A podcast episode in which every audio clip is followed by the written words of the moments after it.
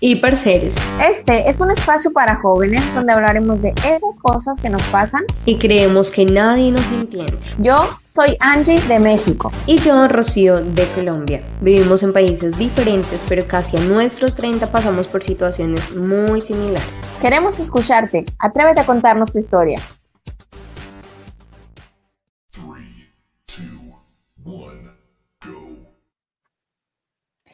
Bienvenidos compas y parceros al episodio número 104. Estamos bien contentas de estar de nueva cuenta con ustedes en otro martesito en vivo. Estamos también con una súper invitada con la cual, eh, pues en lo personal me da mucho gusto. Por lo regular, siempre traemos invitados que pues nos gusta su onda, su vibra, la manera en que comunican, pero en este caso les voy a decir algo. Aparte de que es mi paisana y me encanta tener a personas mexicanas mucho más de mi estado, es como que la misma vibra pero aparte, pues yo admiro mucho el contenido de nuestra invitada. Y el tema que vamos a tratar hoy, ya saben que a mí me encantan los temas de sexualidad. Me encanta naturalizar estos temas porque pues si todos venimos de un encuentro sexual, cómo nos podemos asustar o cómo se nos pueden subir los colores al rostro es un poquito de hipocresía moral eso, ¿no? Entonces vamos a hablar acerca de temas de sexualidad en este episodio, así que señora, señor, siéntese, amárrese el cinto bien eh, tome su agüita para que se calme y que pues, pueda escuchar y aprender con este episodio. Así que bienvenida, Rocío. Primero que nada, ¿cómo llegas a este episodio? Cuéntame. Hola Angie, bueno, a mí ya se me subieron los colorcitos, eh, pero no tanto por el tema, sino porque a mí me emociona muchísimo siempre estar en vivo aquí con nuestros compas y parceros que siempre están acompañándonos, dejando su like, suscribiéndose, compartiendo el video, comentando en el chat. Bueno, mejor dicho, ustedes son los que alimentan este podcast y por eso nosotros y nosotras hacemos este, mm, este programa que realmente nos gusta mucho y donde aprendemos muchísimo. Hoy yo vine a aprender porque hay unos temas donde nosotras somos como, bueno, Angie aquí eh, ya sabe un poco más del tema, pero hoy yo voy a ser muy espectadora y un aprendiz porque, por ejemplo, hay temas de astrología donde Angie también aprende mucho, hay temas de sexología donde yo aprendo un montón y todos cada día aprendemos un poquito más de diferentes temas y para eso es que creamos este podcast entre compas y parceros, así que muy feliz Angie y obviamente con una invitada muy especial que ya tú nos las vas a presentar y bueno, yo feliz y contenta de estar aquí con ustedes otra vez. Gracias, Rocío. Sí, como bien dices, en la creo que segunda o tercera temporada hablamos mucho de temas de sexualidad. Y me acuerdo acá entre nos que puse yo una vez, mañana vamos a hablar de un tema de sexualidad con una invitada mexicana. Y me puso un amigo, invitaste a la bella. Y yo dije, no, hombre, la bella, la bella sexualidad, dije, está en, ya en las ligas mayores, dije, ¿qué la voy a andar invitando? ¿Qué me va a decir sí? Pues un día dije, la voy a invitar. Y bien amable me dijo la bella sexualidad, sí, ¿cuándo, cómo, a qué hora? Y pues miren, hay que pensar en grande porque aquí está con nosotros Bella Jazmín Félix, Bella Sexualidad, aquí en el episodio 104. Bienvenida, Bella. Muchas gracias por aceptar nuestra invitación. ¿Cómo llegas? Pues la verdad emocionada, o sea, contenta. Siempre para mí es un gusto estar, o sea, que haya este tipo de espacios para compartir información, desmitificar, porque justo decías ahorita, ¿no? O sea, como todos venimos, todos y todas venimos de un encuentro sexual y la sexualidad es algo que nos acompaña desde que nacemos hasta que morimos y es creo que uno de los temas, si no es que el que más nos ocasiona como ahí escosor, como, como que vergüencita, como que hay tabú, pero es un tema al que todas y todos nos importa, entonces para mí te digo, siempre es un honor tener un espacio y poder poder llegar también a muchas personas en Colombia, que un saludo a Colombia, eh, tengo muchas, muchas personas que me siguen desde allá, de verdad que es un honor. Digo, es de las cosas buenas de trabajar en redes sociales que puedes llegar a cualquier parte del mundo y te van a entender siempre y cuando hablan español. Entonces, pues qué gustazo estar acá con ustedes. Qué rico, qué rico. Y acá también en mi canal hay muchas personas de Estados Unidos, de España, bueno, de Europa en general. O sea, acá tenemos hasta, ¿de dónde es que nos ven Angie? Eso, ese país extraño. De Kirguistán. o sea, aquí hay para todos, para todos los gustos, y yo sé que les va a gustar este tema, aunque eso sí te recomiendo, Bella, estamos en estas plataformas, yo creo que también en Instagram lo has visto, que hay muchas veces censura en cuanto a cómo se pueda comunicar este tema. Ya vi que, por ejemplo, la monetización está limitada, o sea que ya estamos recortaditas eh, aquí en cuanto a la visibilidad, pero bueno, también vamos a llevar este tema tú de la mejor manera posible, siempre súper profesional, pero sí te pido porfa que digamos algunas palabras con cuidado, pues para que tampoco pues tengamos que bajar el video como tal. Así que arranquemos, chicas. Muy bien. El tema de hoy, el episodio de hoy se llama Placer y punto G. Así que, Bella, ¿qué onda? ¿Qué nos puedes decir acerca de las zonas de nuestro cuerpo donde podemos recibir placer, esas zonas erógenas, que pues limitarnos a lo mejor de decir solo esta zona o solo esta, es como pues muy chiquito, ¿no? Si somos un todo, somos un, un cuerpo lleno de terminaciones nerviosas, maravillosas. Así que cuéntanos, Bella, para empezar, ¿qué son las zonas erógenas? Ok, pues mira, antes de hablar tal cual de zonas erógenas, creo que es importante rescatar dos puntos y que yo creo que justo desde esta falta de información y que te digo como todo este tema que tiene que ver con, con esto que vamos a hablar específicamente, causa como mucha vergüenza, mucho tabú, pues desde ahí son datos que no tenemos. Y lo más importante es que el órgano, este, ¿cómo lo digo? El órgano relacionado con esto más importante, para no mencionar la palabra, es el cerebro. O sea, importa mucho cómo estemos en nuestro estado de ánimo, o sea, las, todas las asociaciones que tenemos con respecto a la práctica que vamos a llevar a cabo o a la zona del cuerpo o al momento en que lo estamos teniendo. Este de acá es el más importante. Y el órgano relacionado a estas prácticas más grande es la piel. Entonces, desde ahí, o sea, tener en cuenta que tenemos como metro y medio o dos metros de piel dependiendo ahí qué, qué tan grandes estemos, pero que todo nuestro cuerpo es un mapa erótico que es importante aprender a explorar. Ahora bien, yendo en específico a esto de las zonas erógenas, hay ciertas zonas, dependiendo si eres una persona que, este, del género masculino o femenino, si no te identificas con ninguno de los dos, si eres intersexual, etcétera, este, que pueden ser más sensibles. Por ejemplo, en nosotras, quizá los pechos, o sea, como el, e, tema de, la vulva, este, que, que si quizá las nalgas, o sea, el cuello, etcétera. Pero hay algo bien importante. Lo que hace que una zona sea erógena tiene que ver con dos cosas. Con la cantidad de terminaciones nerviosas que tiene, es decir, qué tan sensible es en sí esta parte del cuerpo. Y la segunda, y creo yo más importante, y que tiene que ver con lo que mencionaba hace un momento, es qué tanto te erotiza a ti esa zona qué tanto te emociona, qué tanto sí te emprende, qué tanto te excita, que te toque en esa zona, porque habrá quienes digamos, por ejemplo, yo decía en un video no hace mucho, el primer orgasmo que tuve, este, la primera vez que llegué al clímax solamente fue con que me tocaban los pechos. O sea, para mí es una zona súper erógena. Y habrá quien diga, no, hombre, a mí me los tocan y yo no siento nada.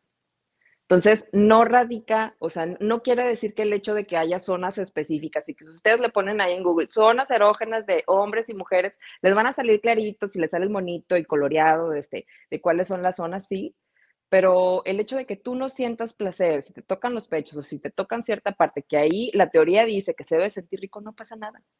O sea, creo que más bien es un tema como del mucho al gusto de cada quien y de qué tanto sí te erotice y te prende. Entonces, sí hay zonas definitivamente que tienen más terminaciones nerviosas, pero no es que haya como un, como, como un librito del deber ser dentro del mundo este del encuentro entre personas. ¿Cómo lo escuchas? Sí, por eso es tan importante la autoexploración, ¿cierto? Porque muchas veces la gente eh, espera o el ser humano espera estar con el otro para sentir, para conocerse, para saber y reconocer realmente dónde está esa, esa zona que, que lo... Eh, que lo erotiza, ¿no? Que lo, que lo hace sentir. Y por eso yo quiero que tú nos hables un poquito de este punto, porque mm, antes que de pronto pasemos a hablar como tal, eh, del tema, quisiera que nos comentaras de pronto algunas personas que hasta ahorita están eh, conociendo el tema o, entraron y vieron este, este tema tan interesante de qué se trata, de pronto un poquito cómo eh, las personas pueden descubrir, identificar esas zonas erógenas por su cuenta, pues en su cuerpo. Ya, fíjate, en, en esto que decías de que en muchas ocasiones las personas esperamos a, llegar a un encuentro con la pareja o con otra persona, creo que eso es especial algo que nos pasa mucho a las mujeres heterosexuales cisgénero.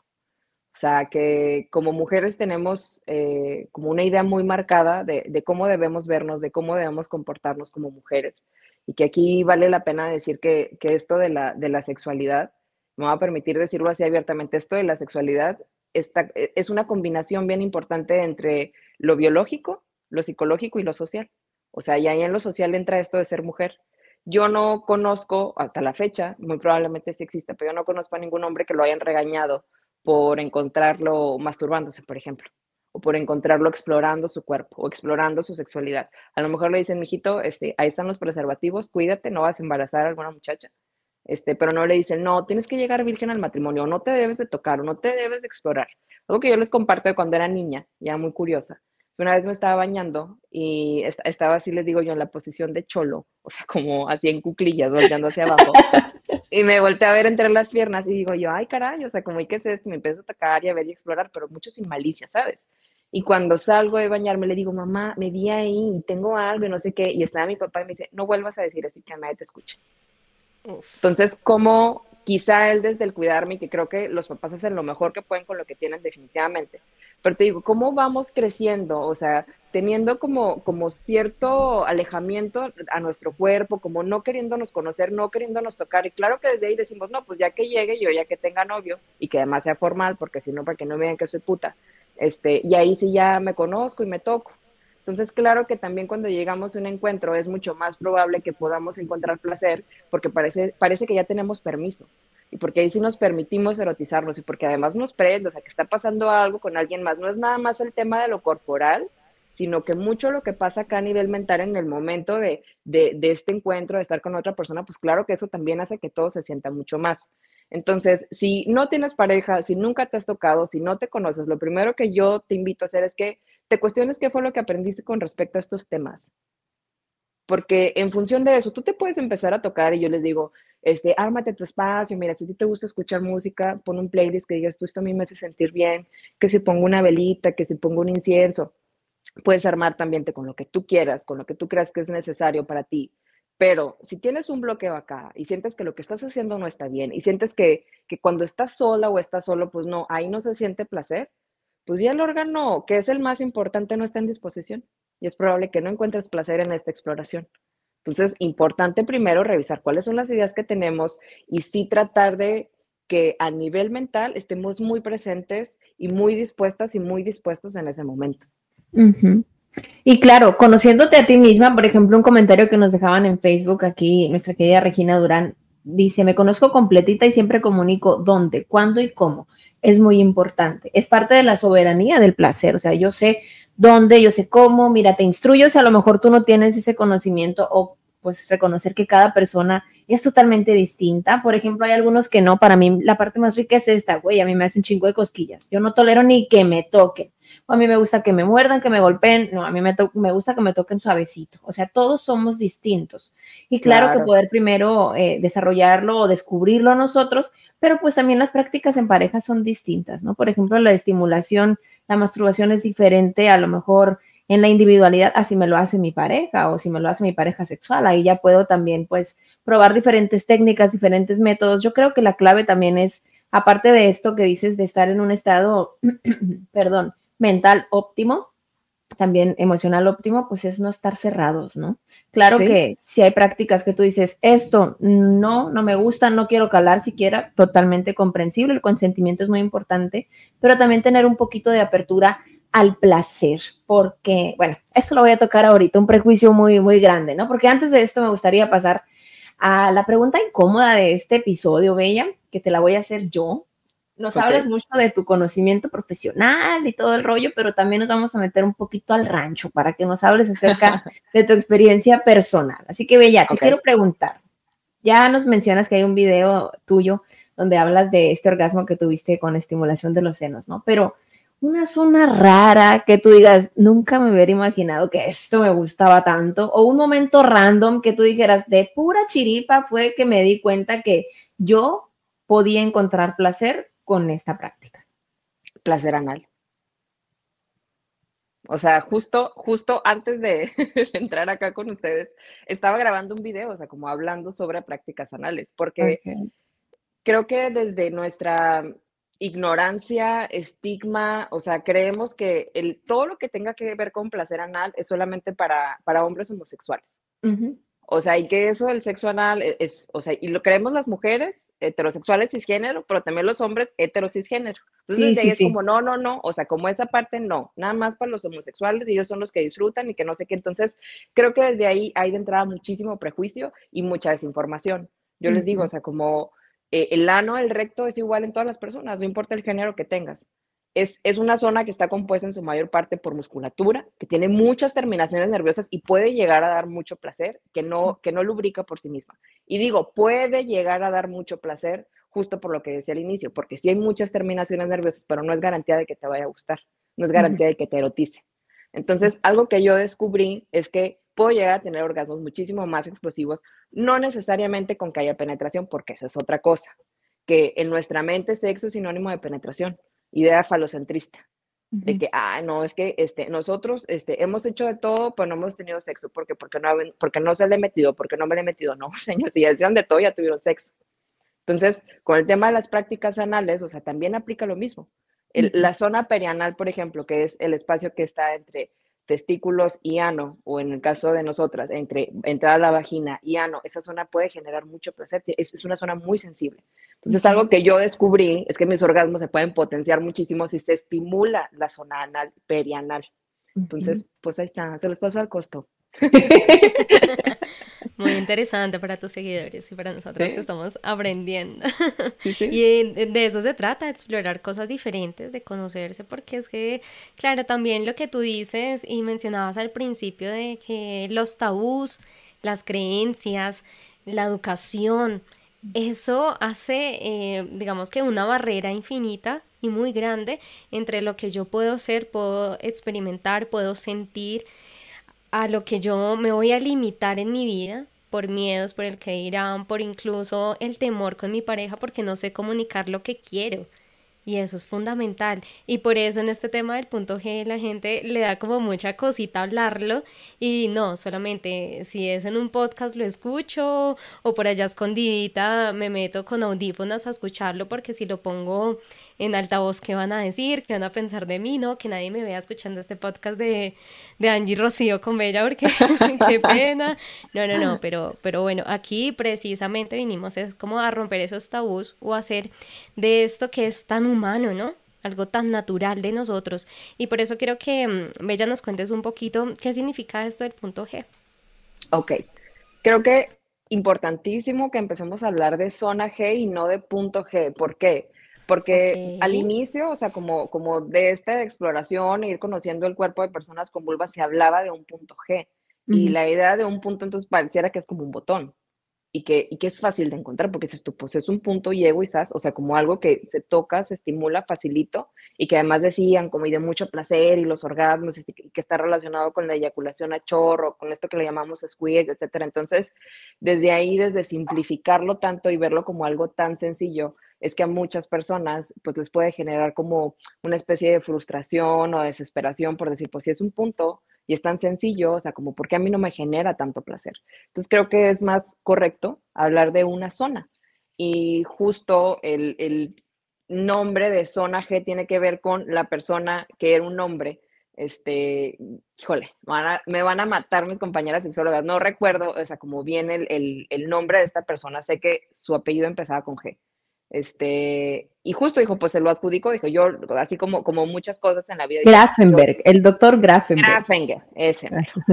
Entonces, pues por eso, o sea, por eso el nombre de zona G.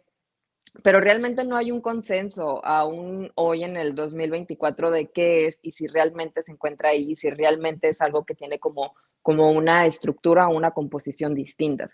Hay, hay diferentes teorías. O sea, esto de la zona G, pues justo te digo, es, como un área, una zona que se puede encontrar más o menos unos 6, 7, 5, 6, 7 centímetros, varía de persona a persona, después, o sea, de la entrada a la, vagina. Pasas como el, el, huesito del pubis, o sea, cuando vas metiendo los dedos se siente como algo apretadito, como algo durito. Y ya que pasas hacia arriba, como queriendo tocar el ombligo, se siente como un poquito más rugosito.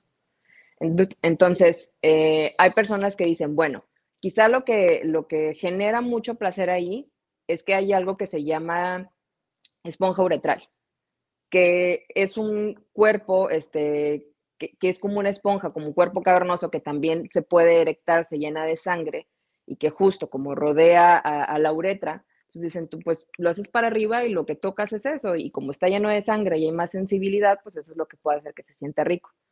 Hay otras personas que hablan de una próstata, porque también en esa misma zona hay unas glándulas que se llaman glándulas parauretrales y que para significa que rodean uretrales a la uretra y que justo pues segregan un líquido, que son las famosas glándulas de skin y que no les llamamos glándulas de skin porque volvemos a lo mismo, como se lo adjudicó un, un vato, o sea, en su investigación y que además se usaba mujeres, o sea, como en las que pues exploraban sus cuerpos sin consentimiento y había dolor de por medio. Entonces, a ver, vamos a quitarle el, nombre del vato y vamos a llamarle glándulas parauretrales, ¿no?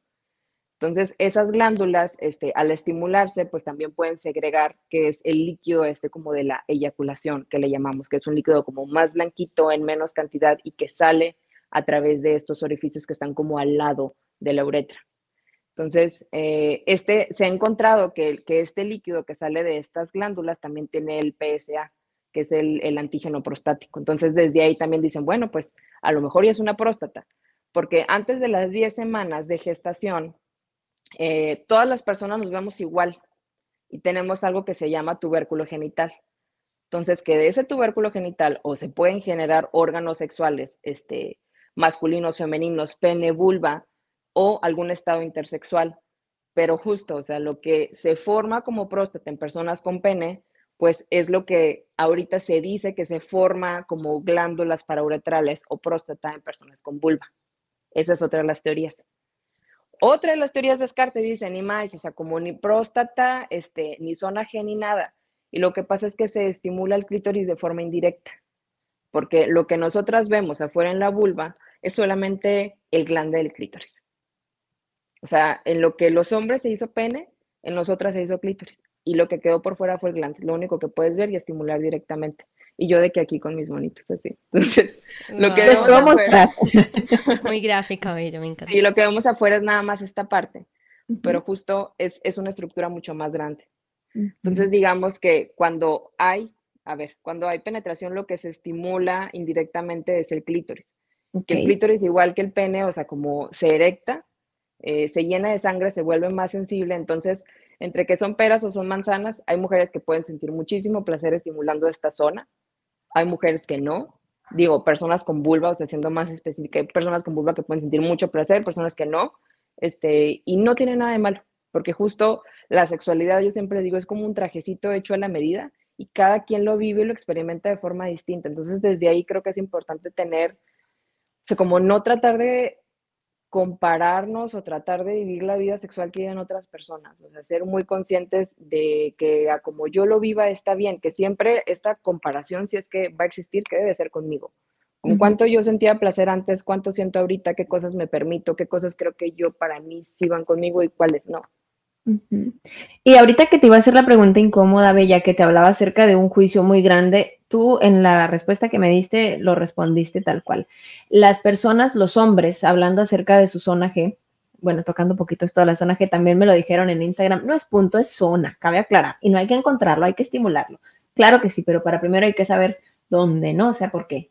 A ver cómo llego ahí al, al, al caminito esperado, al ranchito, ¿no?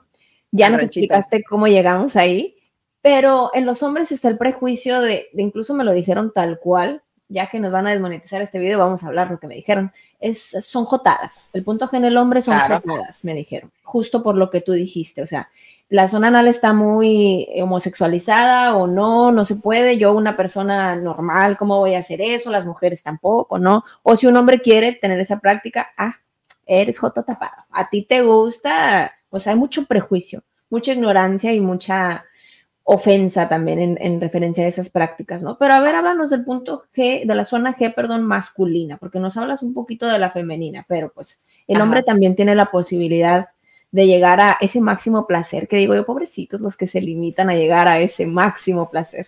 Y tenemos muchos hombres acá viéndonos, chicas, les cuento. Tomen nota, tomen nota. Hombres, machos, heterosexuales, heteronormados. A ver, en, personas con pene se le llama punto P o zona P. P por próstata. O sea, ahí sí, ya nadie se peleó por el nombre. Dije de que próstata, bueno, vamos a ponerle la P, la inicial. la forma de, digamos, estimular o acceder más fácilmente a esta zona es a través del ano. Y justo pues es ahí donde está lo complicado, ¿no? Es como, a ver, hermano, tienes una zona que te puede dar un placer que quizá en tu vida has imaginado, pero pues hay que perder ahí, hay que trabajar un poquito el tema de la homofobia, ¿no? Porque creemos que si tienes, o sea, que si tienes prácticas anales tiene que ver con tu preferencia, con, con tu preferencia de género, como le llamo yo, orientación se le llama comúnmente, y la verdad es que no. O sea, tus prácticas no tienen que ver con tus preferencias ni con tu orientación. Pero bueno, ¿cómo se puede encontrar este, la zona P o el punto P, como le llaman? Pues sí, es necesario este, introducir este, un dedo, un, pene o, un dildo, o sea, como cualquier este, cosa, artefacto o parte del cuerpo por el ano, más o menos, te digo, unos 5 o 6 centímetros, varía de persona a persona. Eh, es como si metes, por decir, los dedos como intentando tocar el ombligo. O sea, como en esa zona, como hacia arriba y hacia enfrente. Como si trataras de llegar hacia el ombligo, pero a través de, o sea, entrando por el ano. Y también se siente como una zona un poquito más rugosa. En realidad lo que se está estimulando es la próstata. Entonces, se pueden tener orgasmos más intensos a través de esta estimulación. ¿Qué es importante? Si si eres vato y te interesa, o sea, como explorar este tema, pero dices tú, a mí ni de broma me van a meter nada por el ano. Quiero que sepas que se puede estimular también de forma externa. O sea, no es necesario que entre algo directamente. Este, puedes explorarlo. O sea, les decía yo ahorita que la zona perianal, el espacio que queda entre testículos y ano, es una zona muy poderosa, o sea, tiene muchas terminaciones nerviosas. Se puede estimular ahí, se puede, entrar se puede estimular la entrada del ano eh, alguna vez escuché de, un, de un vato que decía, yo cuando me, cuando me estoy masturbando y ya me voy a venir, o sea, como estoy sentada en una posición en la que aprieto muchísimo las nalgas hacia abajo, o sea, pero sus piernas están abiertas y aprieta muchísimo hacia abajo y de alguna forma genera presión sobre la próstata. Y eso hace que tenga una eyaculación y un orgasmo más fuerte. Que eyaculación y orgasmo no siempre son los mismos, pero en este caso aplica. Entonces, eh, se puede estimular de forma externa, o sea, como quizá dando como algún eh, aplastoncito o, generando ahí alguna estimulación, o si ya, si, te dejas, si quieres explorar, pues tal cual, o sea, con los dedos. ¿Qué es importante? Pues que existen las uñas este, recortaditas, que no haya algún ahí eh, filito, algo que vaya a lastimar, porque es una zona sensible. Y existen unos dedales que te lo puedes poner y pues para mayor protección para ambas personas. Mira, vienen hasta protección para los deditos, impresionante. De verdad, así como dice M. Pani por acá, voy a leer este comentario que dice, oh my god, oh my god, cómo han cambiado los temas. Soy de la vieja guardia, es interesante que eduquen con este tema que siempre en mis tiempos estuvieron prohibidos. Saludos, Rocío.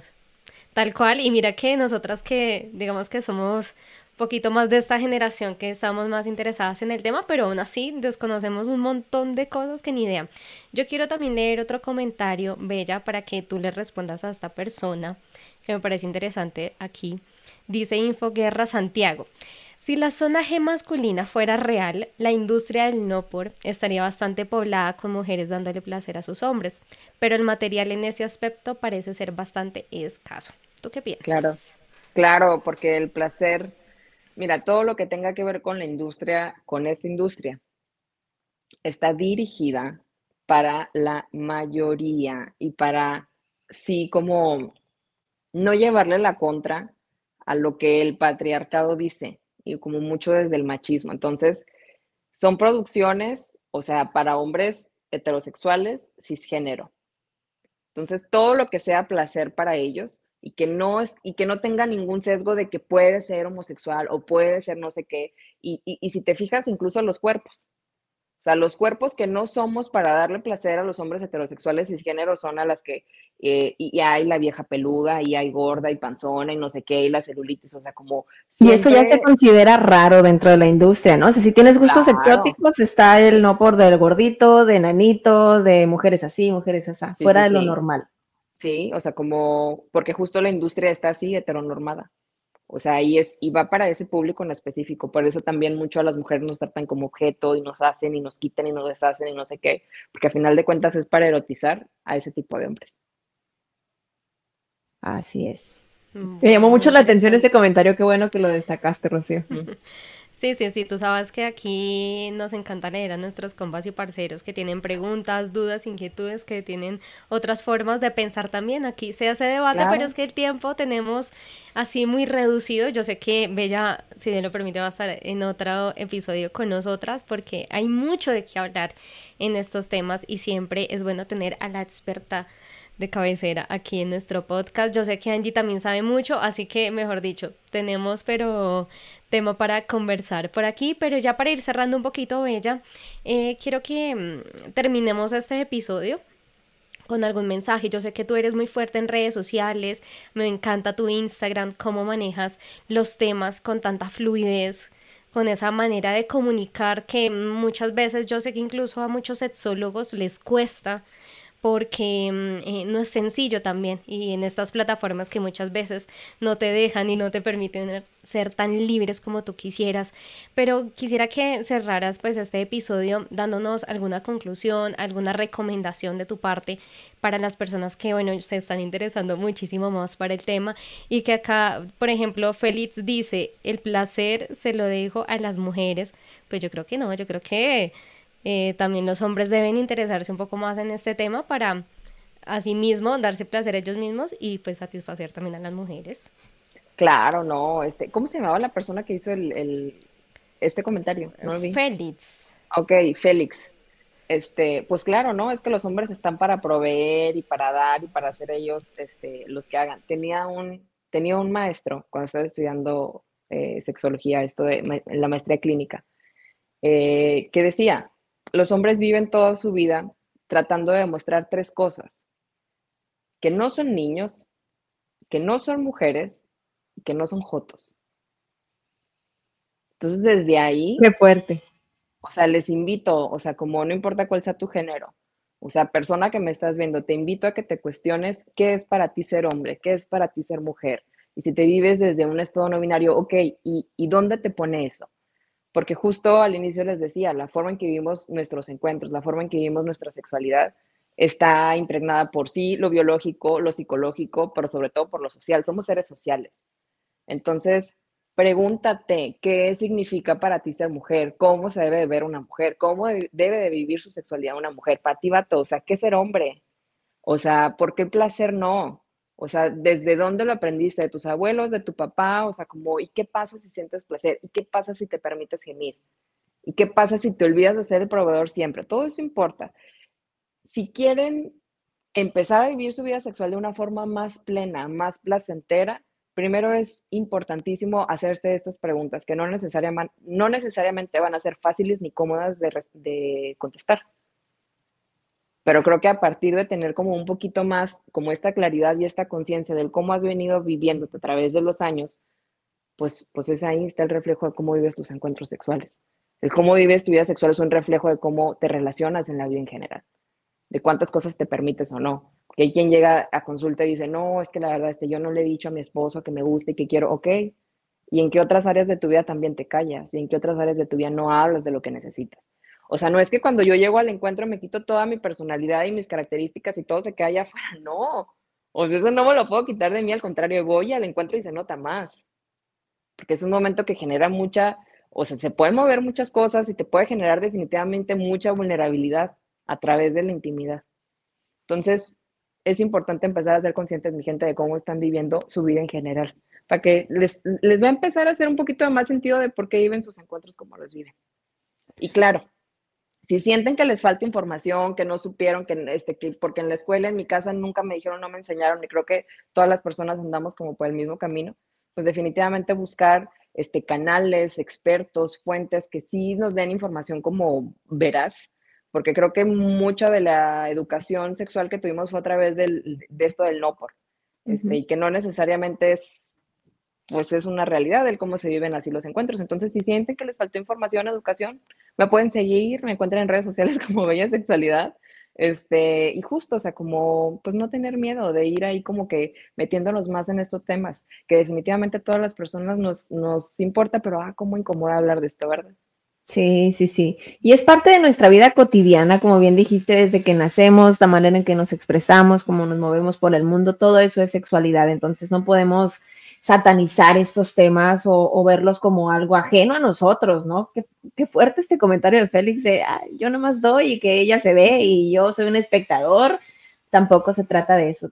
Y yo los invito justo a eso, a quitarse esos estigmas, esos juicios, a poder liberarse, a poder disfrutar, porque pues estamos un ratito en la vida y el placer es maravilloso y como dice una canción regional bella, no sé si lo has escuchado, ¿a quién no le gusta eso? Es una ah, parte fundamental de nuestra vida, hay que disfrutarlo y sobre todo también las creencias de los hombres, ¿no? Yo creo que no eres ni más ni menos hombre por disfrutar el placer al máximo, no solo proveerlo, sino también vivirlo y, y, sobre todo liberarte. Creo que justo esa es la palabra, nos libera, ¿no? Así como soltamos en el orgasmo energía y demás, también nos liberamos nosotros, nuestros juicios, nuestras creencias, reinventarnos y vivir la vida llenos de placer, señores, que para eso estamos aquí.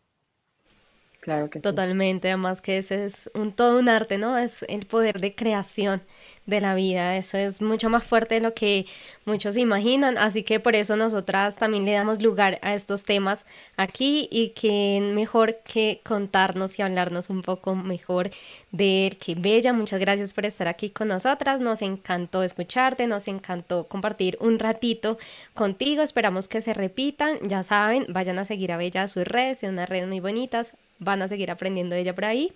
Y a Félix lo queremos mucho, Félix siempre nos acompaña, no es un regaño, no le estamos regañando, tranquilo, eh, es solamente mm, que hace parte de un aprendizaje. Todos tenemos que aprender y desaprender también muchas cosas.